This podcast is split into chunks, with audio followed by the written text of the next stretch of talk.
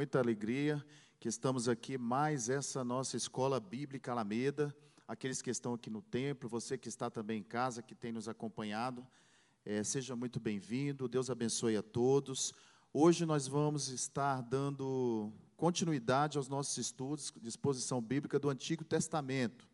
Eu sou o seminarista Sandro Duarte e eu tenho ministrado por esses dias aqui juntamente com o pastor Miguel também.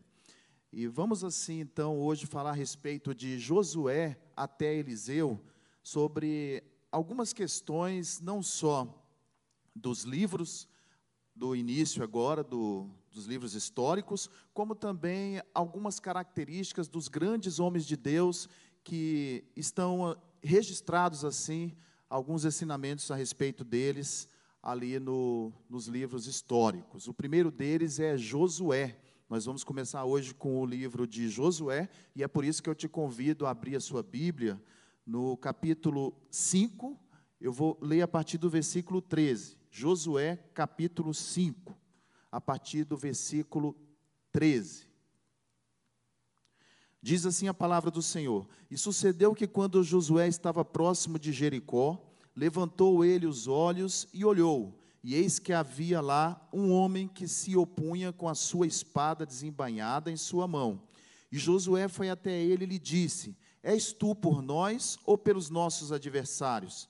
E ele disse: Não, mas venho agora como capitão do exército do Senhor.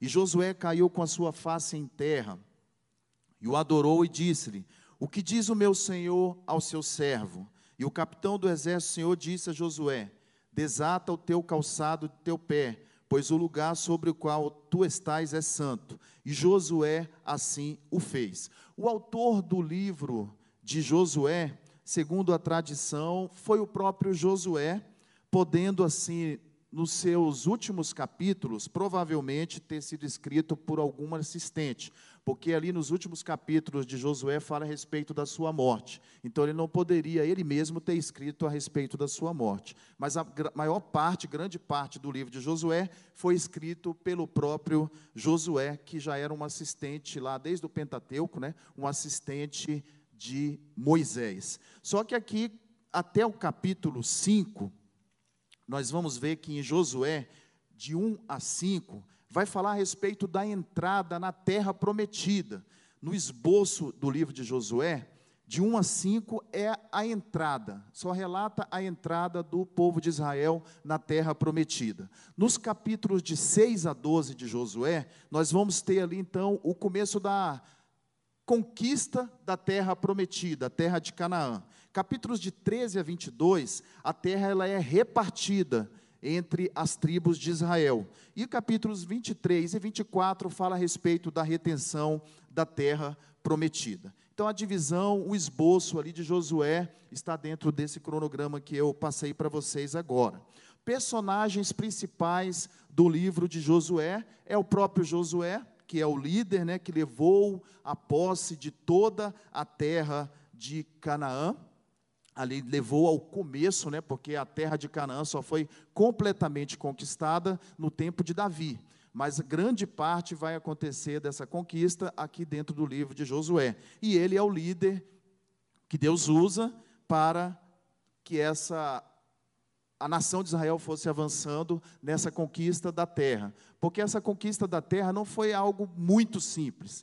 A gente fala muito a respeito da, da terra prometida, da terra de Canaã, e ali o fato do povo ter entrado na terra prometida era apenas o começo de uma nova jornada. Aquele povo que foi gerado ali, né, as crianças que cresceram dentro da terra prometida, elas ainda precisaram ir avançando, conquistar ali cada pedaço de terra, vencer os povos que moravam naquele lugar, que habitavam o lugar. Então não foi tão simples. Foi uma obra que foi realizada gradativamente e ao longo dos livros históricos nós vamos ver algumas características, alguns fatos que ocorreram e alguns líderes, alguns homens de Deus que foram usados para essa conquista da terra. Também uma personagem muito importante no livro de Josué é Raabe. Eu não sei se os irmãos já ouviram falar de Raabe. Raabe é a prostituta de Jericó, porque quando foram enviados alguns espias para espiar a terra prometida, a terra de Canaã, a palavra do Senhor vai nos falar, lá no capítulo 2 de Josué, que Raabe acolheu dois espias na casa dela. Ela escondeu dois espias, inclusive, a palavra vai nos relatar que eles ficaram no telhado da casa dela. E ela, pela fé, ela acolheu aqueles homens. Quando foram atrás daqueles homens para resgatar aqueles homens, ela escondeu eles. Ela escondeu aqueles espias, porque ela creu. A palavra do Senhor vai nos dizer que ela creu em Deus, no Deus de Israel. E por isso nós vamos ver ali posteriormente que Raabe foi entrado até na linhagem de Cristo, na genealogia de Cristo. E Raabe, então, ela é também uma personagem muito importante nesse livro de Josué. Vamos abrir as nossas Bíblias lá em Hebreus. Vai falar a respeito de Raabe. Hebreus capítulo 11, o versículo 31. Hebreus 11, 31 fala a respeito dela. Pela fé a meretriz Raabe não pereceu com os incrédulos. Olha o que a palavra do Senhor nos diz. Ela não pereceu com os incrédulos porque ela teve fé, porque ela havia acolhido em paz os espias. Então Raabe, ela foi assim vista como uma mulher que teve fé e ela acolheu aqueles espias porque ela teve fé. Eu creio que aqui a palavra do Senhor também venha nos mostrar, através desse, dessa, dessa, do fato de Rabi ter entrado como na, na genealogia de Cristo, como o fato de que Deus ele não faz acepção de pessoas, mesmo ela sendo uma meretriz, mas ela foi uma mulher que teve fé. E por isso a palavra do Senhor nos diz que ela, pela fé, ela conquistou assim essa posição tão lembrada, né, tão importante que até hoje a gente está aqui citando a respeito dessa mulher chamada Raabe. O próximo livro na sequência é Juízes. Juízes significa no hebraico libertadores. Quando a gente fala de juízes, nós estamos falando de libertadores. Libertadores por quê? Porque como eu disse, com o avanço da, da conquista da terra prometida, alguns povos resistiram a Israel, alguns povos resistiram aos, aos judeus, alguns povos demoraram para serem expulsos daquela terra, e em alguns momentos eles até permaneceram na terra, resistindo e não quiseram ir embora. Não foi tão fácil, como eu disse para vocês aqui anteriormente essa conquista da terra prometida. Então, o livro de Juízes foi um momento histórico em que líderes foram levantados para estarem guiando o povo, porque aqui nós não temos ainda é, a, a figura do rei, ainda não tinha sido estabelecido nenhum tipo de rei para a nação de Israel. Só vai acontecer isso posteriormente lá nos livros de 1 Samuel, 1 Samuel e 2 Samuel. Então, nesse momento, Deus levanta, especificamente no livro de Juízes, são doze juízes que foram levantados para estarem guiando o povo, para estarem julgando o povo. A palavra do Senhor vai nos mostrar alguns deles, como, por exemplo, Débora, que era conhecida como juíza, mas ao mesmo tempo ela também era uma profetisa. Ela cuidou do povo por alguns anos. Sansão cuidou do povo ali como juiz, como líder, por 20 anos. No tempo de Sansão, por exemplo, que é relatado ali que ele lutou muito né, nessa época contra os filisteus. Os filisteus era a nação ali que estava oprimindo ali o povo de Israel, estava resistindo ao povo de Israel. E a palavra vai nos dizer que Sansão era um homem que eu creio que a maioria que está me ouvindo conheceu, né? conheceu a história dele na Bíblia. Um homem que teve uma força física, que era capaz de matar mil homens de uma vez só. Um homem que era nazireu né? e nasceu ali com aquele dom de Deus, aquela força sobrenatural. E Deus usou Sansão por um período de 20 anos. A palavra vai falar também lá em, em, Juízes a respeito de Gideão. Gideão foi conhecido como um homem valoroso, como um homem de valor que conduziu 300 homens, nessa época foi contra os midianitas. A resistência no tempo de Gideão foi contra os midianitas. Então, como eu disse, são 12 juízes que julgaram num período aproximadamente de 350 anos, ali no livro de Juízes. Esses 12 juízes, eles estão dentro desse livro, mas posteriormente nós podemos acrescentar mais dois juízes que julgaram também lá na frente, né, no próximo livro, que é o livro de 1 e 2 Samuel. Samuel também foi considerado um juiz e também o sacerdote Eli foi considerado um juiz. Então, totalizando aí no máximo 14 juízes que Israel teve. Como eu disse, Juízes é o livro que fala a respeito dos libertadores. Vamos abrir lá em Juízes, livro de Juízes, capítulo 3, o versículo 28 a 30. Quero te convidar a ler comigo lá. Você que está em casa também, Juízes 3, de 28 a 30.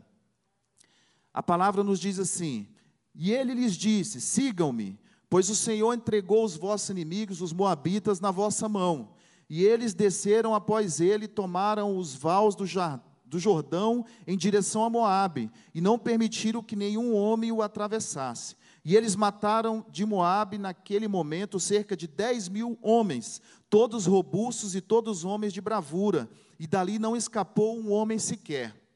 Então Moabe foi subjugado naquele dia sob a nação, sob a mão de Israel, e a terra teve descanso por 80 anos. E depois dele foi Sagar, filho de Anate, que matou 600 homens dos filisteus com um aguilhão de boi, e ele também livrou a Israel. A palavra do Senhor vai nos dizer então que esses juízes, eles exerciam a liderança e por um tempo, quando eles conseguiam vencer alguns povos, nesse caso aqui está falando a respeito do juiz chamado Eude, e ele conseguiu vencer por um tempo ali os moabitas, e a palavra vai nos dizer então que a nação de Israel teve ali um descanso de quanto tempo? 80 anos, conforme o versículo 30 que nós lemos aqui. Por 80 anos, então, Israel teve descanso.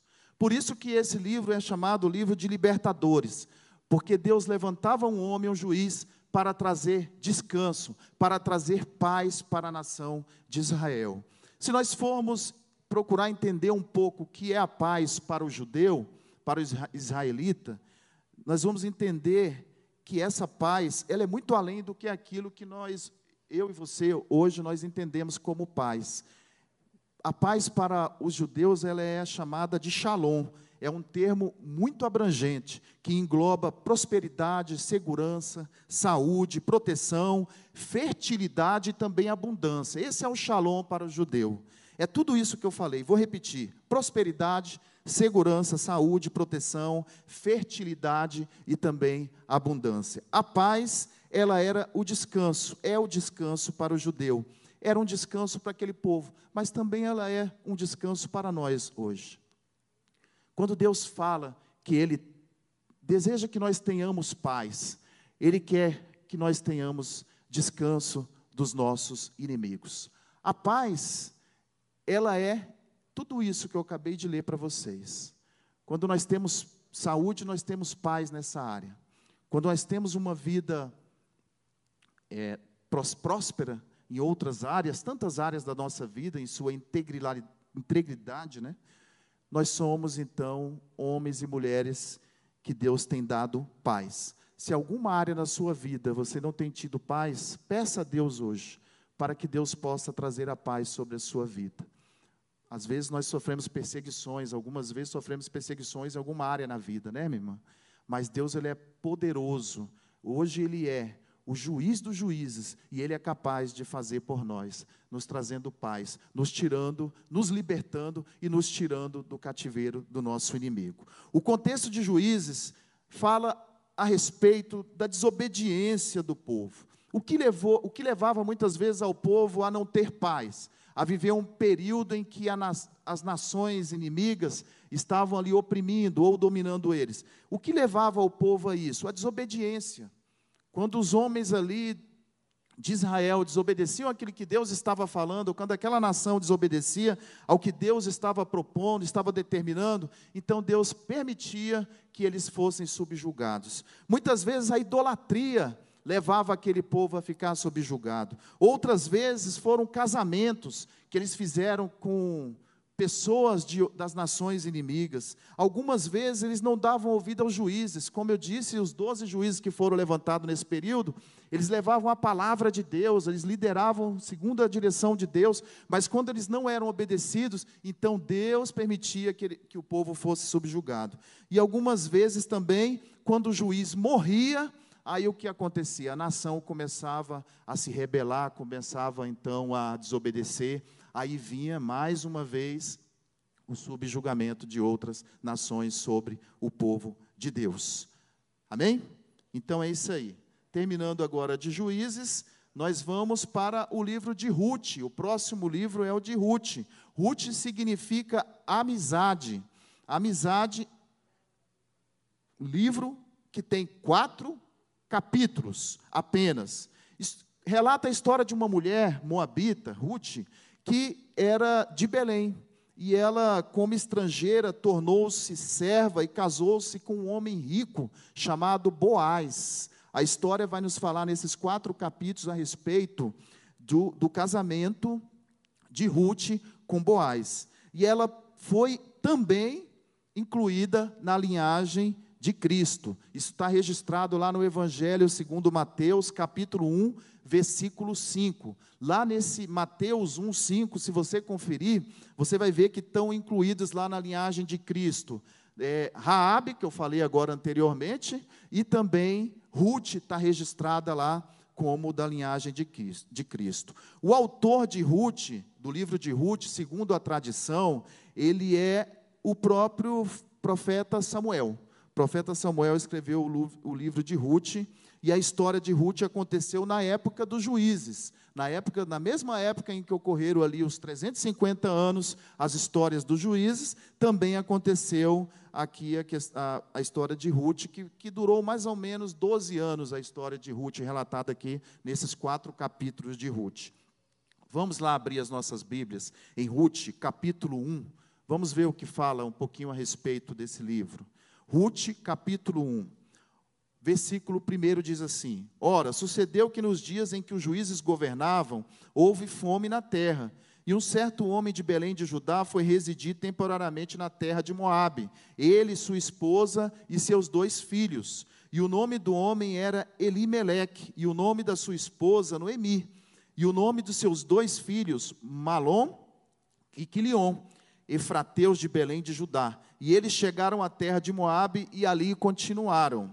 E Elimeleque, marido de Noemi, faleceu, e ela foi deixada com seus dois filhos. E eles tomaram para si esposas das mulheres de Moabe. O nome de uma era Orfa e o nome da outra era Ruth. E eles habitaram ali por cerca de dez anos. Então, esse é o começo da história do relato a respeito de Ruth. Ruth, como está dizendo aqui, ela, ele era, ela era a sogra, ela era a nora de Noemi, sua sogra chamava Noemi. A palavra vai nos dizer que Noemi ajudou muito a Ruth. A sogra dela, nos capítulos, todos os capítulos aí de Ruth, de 1 a 4, ela sempre está trazendo para sua nora uma palavra de orientação, uma palavra de instrução e uma palavra de sabedoria. E Boaz, que também é um dos personagens principal desse livro, principais desse livro, ele é o fazendeiro que se casa como Ruth e ele é conhecido então como o resgatador de Ruth. Amém? Um fator muito importante que eu gostaria de registrar aqui nessa manhã é que o filho de Ruth, o filho que Ruth teve com Boaz, chamado Obed, ele é o avô de Davi. O filho de Ruth se tornou posteriormente, né, o, ele, é, Davi, né, nascendo, era o bisneto, era neto neto de. Ele era bisneto, no caso de Obed. Por isso que também Ruth é relatada da linhagem de Davi da linhagem de Cristo, consequentemente. Vamos lá então em primeiro e segundo reis. Primeiro e segundo livro dos reis. Originalmente os livros eram um só os livros 1 e 2 Reis. Eu vou pular, meus irmãos, esse, os livros de 1 e 2 Samuel estrategicamente, tá? Na sequência aqui seria 1 e 2 Samuel. Só que 1 e 2 Samuel nós vamos falar na próxima lição, porque nós vamos falar a respeito de Davi. Na próxima lição sobre Davi. E, e a história de Davi, ela é muito relatada aqui é muito rico que fala a respeito de Davi aqui em 1 e 2 Samuel. Por isso que nós vamos passar lá para primeiro livro e segundo livro de Reis e vamos fazer um bloco só, porque essas histórias, elas originalmente era só um livro, inclusive, depois é que foi separado, tá? E era chamado de livro dos reis. Ela contém uma, uma crônica de toda a história dos reinados de Judá e também de Israel, desde o rei Saul, que foi o primeiro rei, até o rei Zedequias. E registra também duas nações que são Judá e Israel, a maior parte do tempo desobedecendo às leis de Deus. E essa desobediência, essa desobediência que acontece continuamente lá em 1 e 2 Reis, ela vem trazer uma consequência drástica para Israel, que é a, o cativeiro. Deus então permite que aquela nação seja entregue à Babilônia e assim então eles ficam no cativeiro por algum tempo. O autor de 1 e 2 Reis, ele é um autor desconhecido. Provavelmente, segundo a tradição, foi um profeta do Senhor que atuou naquele período. Mas a gente não sabe quem possa ter sido esse profeta que escreveu 1 e 2 Reis. O período que ele viveu foi o período de Israel de exílio lá na Babilônia, escrito entre esse livro deve ter sido escrito entre 561 e 538 anos, anos antes de Cristo. O esboço dos fatos é o seguinte: vamos lá em 1 Reis, primeiro livro dos Reis, o capítulo 9. Vamos ler o versículos de 1 a 9. 1 Reis 9, versículos de 1 a 9. E sucedeu quando Salomão acabou de edificar a casa do Senhor e a casa do rei, todo o desejo de Salomão, os quais ele se agradou em fazer. O Senhor apareceu a Salomão pela segunda vez, como havia aparecido a ele em Gideão. E o Senhor lhe disse: Ouvi a tua oração e a tua súplica, que fizeste diante de mim. Eu consagrei esta casa que tu edificaste para ali colocar o meu nome para sempre, e os meus olhos e o meu coração estarão ali perpetuamente. E se tu andares diante de mim como Davi, o teu pai andou em integridade de coração e retidão, para fazer segundo tudo o que tenho te ordenado, e guardar os meus estatutos, meus juízos. Então estabelecerei o trono do teu reino sobre Israel para sempre, como prometia Davi, o teu pai, dizendo: Não te faltará um homem sobre o trono, o trono de Israel. Se vós, porém, insistides em desviar de me seguir, vós e vossos filhos, e não guardados meus mandamentos, meus estatutos, os quais coloquei diante de vós, mas fordes e servides a outros deuses e o adorados, então eu cortarei Israel da terra que eu lhes dei. E esta casa que santifiquei para o meu nome, lançarei da minha vista, Israel será um provérbio e um escárnio no meio de todo o povo. É isso que acontece. Deus fala então com Salomão que se Salomão obedecesse a ele, se Salomão seguisse as suas leis, e não só Salomão, mas também os seus filhos. Aqui Deus está falando sobre os filhos que gerariam outros filhos, sobre a, a descendência de Salomão. Se eles continuassem fiéis, permanecessem fiéis ao Senhor, então eles continuariam conquistando a terra e não teriam nenhum tipo de problema. No entanto, o que acontece? O próprio Salomão, que recebeu essa palavra, quando chegou ali próximo à meia vida dele, ele desobedeceu a Deus. Ele próprio já desobedeceu a Deus, se envolvendo com mulheres que eram estrangeiras, e a palavra do Senhor vai nos dizer que Salomão ele teve mais ou menos mil mulheres, né? mil esposas, e ele acabou se corrompendo. Ele passou a adorar ao Deus delas, ao Deus, deuses delas. Muitas delas adoravam a outros deuses e ele acabou sendo corrompido. E então seus filhos também na sequência, que são relatados aqui na história dos reis, né, alguns reis também fizeram coisas que abominavam, que trouxeram abominação ao Senhor. Pela desobediência deles, então, eles foram entregues à Babilônia. Todos os reis de Israel e a maioria dos reis de Judá fizeram o que era conhecido como mal aos olhos do Senhor, porque eles sancionaram idolatria e não combateram a idolatria. Deus sempre levantava um profeta, falava com eles, para que eles combatessem aquela idolatria, para que eles continuassem levando o povo a adorar a Deus, tão somente a Ele, ao Senhor, mas a maioria dos reis ali levavam o povo a estar adorando outros deuses, sempre a idolatria e é aquele ciclo que não se acabava. Vamos abrir as nossas Bíblias lá em segundo livro dos reis, o capítulo agora é o 17. Vamos ver o que fala também lá, segundo Reis, capítulo 17, o versículo 13. Diz assim: Contudo, o Senhor testificou contra Israel e contra Judá por intermédio de todos os profetas e de todos os videntes, dizendo: Volvei-vos dos vossos caminhos maus e guardeis os meus mandamentos e os meus estatutos, segundo toda a lei que ordenei aos vossos pais e que enviei a vós por intermédio de meus servos, os profetas.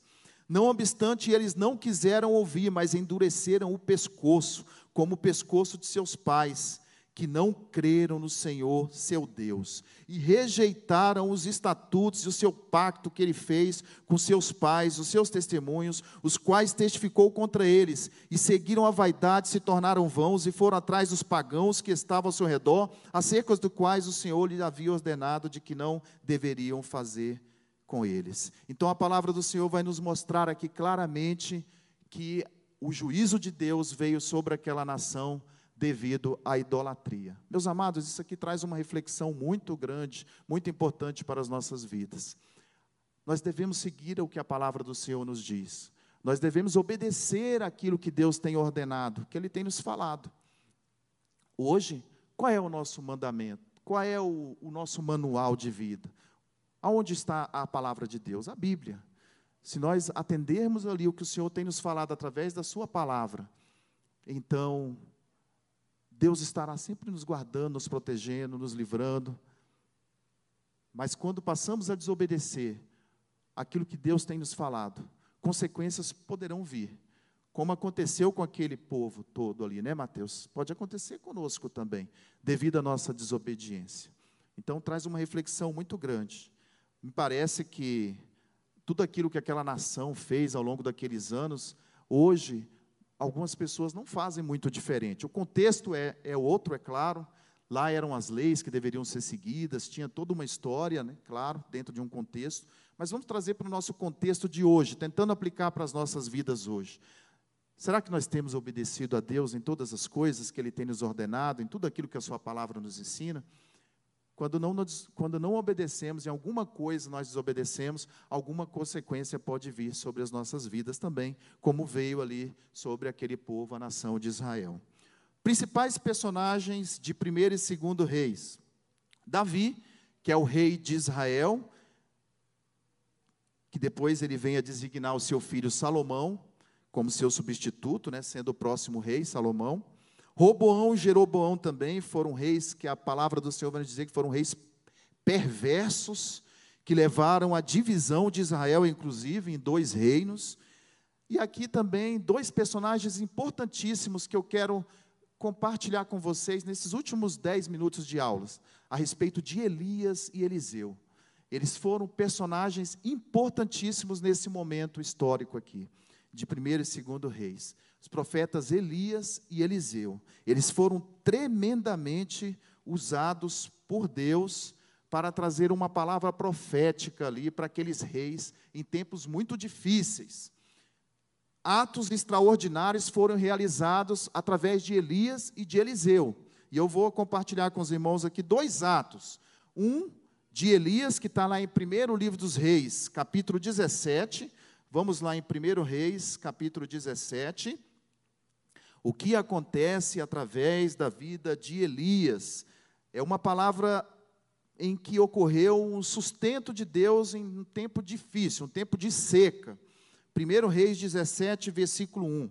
E Elias, o tisbita, que era dos habitantes de Gileade, disse a Acabe: Como vive o Senhor de Israel, diante do qual me ponho de pé, não haverá orvalho nem chuva nestes anos, senão segundo a minha palavra. E a palavra do Senhor vem a ele dizendo: Vai-te daqui e vira-te para o oriente, te ocultes junto ao ribeiro de Querite, que está diante do Jordão. E será que tu beberás do ribeiro, e tenho ordenado aos corvos que te alimentem ali. E assim ele se foi e fez segundo a palavra do Senhor, porque foi e habitou junto ao ribeiro de Querite, que está diante do Jordão. E os corvos lhe traziam pão e carne pela manhã, e pão e carne ao anoitecer, e ele bebia do ribeiro. E sucedeu depois de um tempo que o ribeiro secou, porque não tinha havido chuva na terra. E a palavra do Senhor veio até ele dizendo: Levanta-te vai a Sarepta, a qual pertence a Sidom, e habita ali, e eis que tem ordenado uma viúva que te sustente. Olha que interessante. Elias viveu no tempo em que o Senhor trouxe um juízo. E que juízo foi esse? Um tempo sem chuva, três anos aproximadamente, ou três anos e meio sem haver chuva. Consequentemente, houve também fome na terra. E o Senhor foi e Elias foi sustentado pelo Senhor. Deus fala com ele: se afasta do meio desse povo, vai para um determinado lugar e ali eu vou cuidar de você. Não te faltará água, não te faltará comida. Depois, quando a água faltou, quando a água secou, Deus levanta uma viúva para cuidar de Elias. E assim Deus fez com Elias, porque Elias era um homem fiel ao Senhor. Porque Elias era um homem, o profeta Elias era um homem que cria na promessa do Senhor e ele era obediente ao que o Senhor lhe mandava.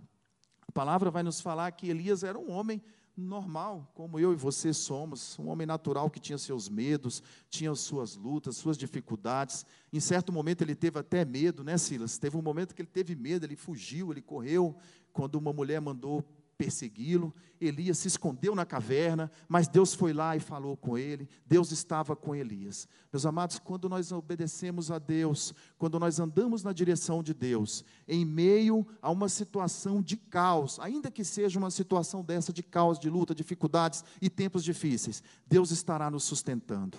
Deus estará nos guardando, Deus estará nos livrando sempre, porque Ele é fiel à Sua palavra. Amém? Assim ele foi com Elias, assim também ele é comigo e com você.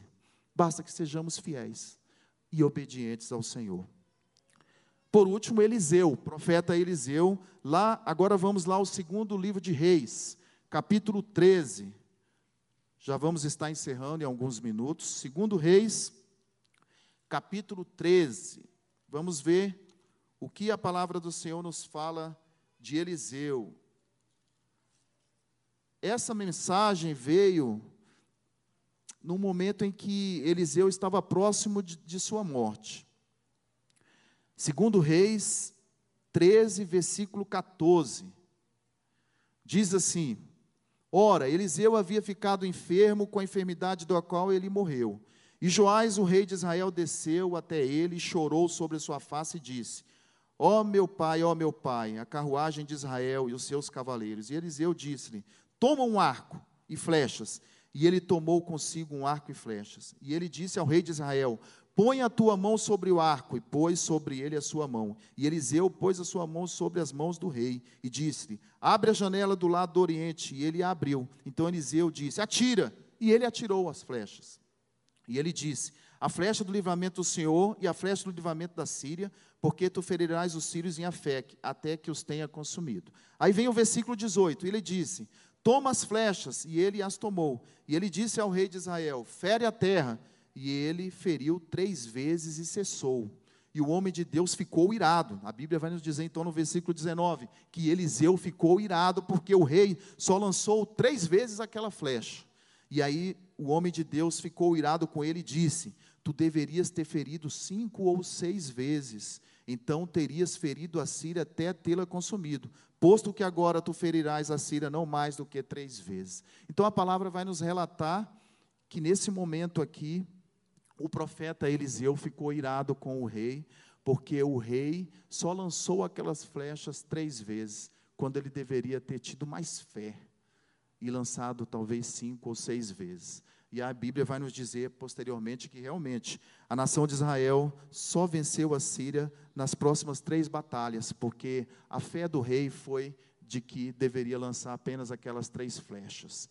Esta é uma palavra que nos leva a entendermos que nós devemos ter fé naquilo que Deus tem determinado que nós façamos para que nós possamos vencer os nossos inimigos. Nós precisamos ter fé, crer que Deus nos dará livramento sempre.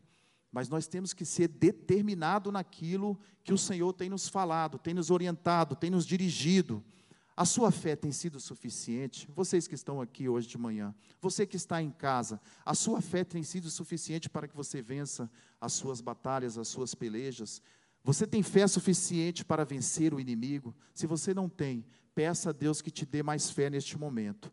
Porque todos nós passamos por lutas, dificuldades, tribulações, meus irmãos, todos nós, em alguma área de nossas vidas, estamos sujeitos a sofrer algum tipo de luta ou perseguição.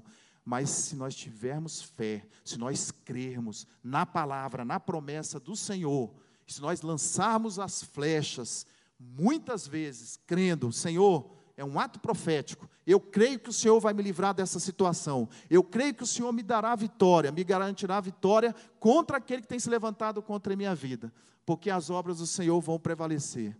Maior é o Senhor, maior é aquele que está com nós do que aqueles que estão no mundo.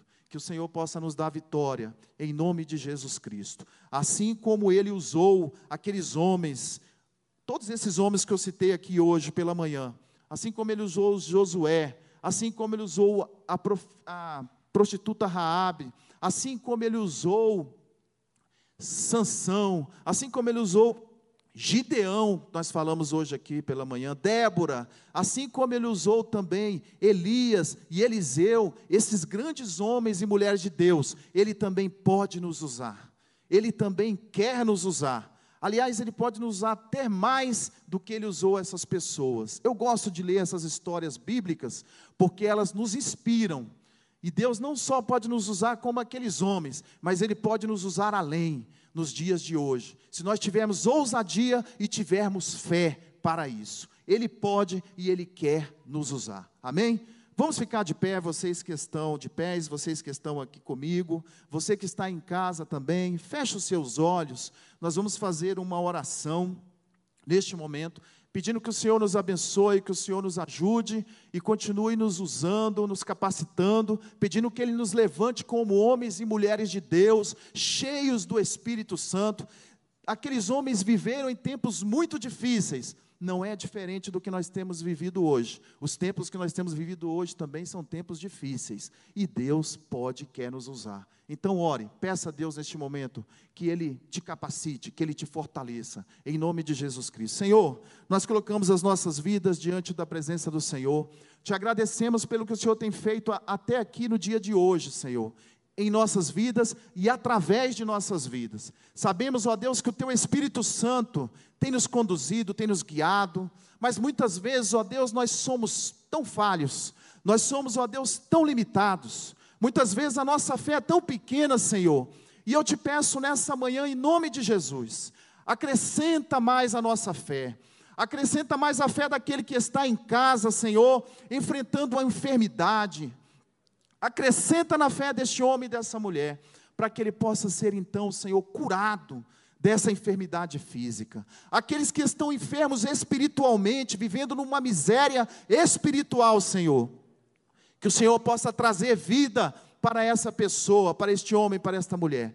O casamento, meu Deus, que está numa miséria, quase havendo até mesmo uma separação. Que o Senhor possa gerar vida nesse dia, Senhor, e possa reavivar este casamento deste homem, dessa mulher. Possa abençoar esses filhos, ó Deus. Possa abençoar a cada família que estiver me ouvindo nesse dia, Senhor. Abençoa os nossos lares. Abençoa, Senhor, as nossas finanças. Abençoa, Senhor, os nossos ministérios. Aqueles que têm chamado do Senhor. Dê força para que possa fazer a tua obra em tempos tão difíceis que nós temos vivido, Senhor. Nós te pedimos a fé, como Elias, como Eliseu tiveram, Senhor, como Gideão também teve. Nós queremos essa fé nessa manhã. Nós te pedimos, Senhor, e nós profetizamos que o Senhor nos dará a libertação, que o Senhor nos tirará, Senhor de sermos subjugados por qualquer inimigo e que toda obra das trevas seja lançada por terra nessa manhã, na minha vida e na vida daqueles que estão me ouvindo, em nome do nosso Senhor e Salvador Jesus Cristo.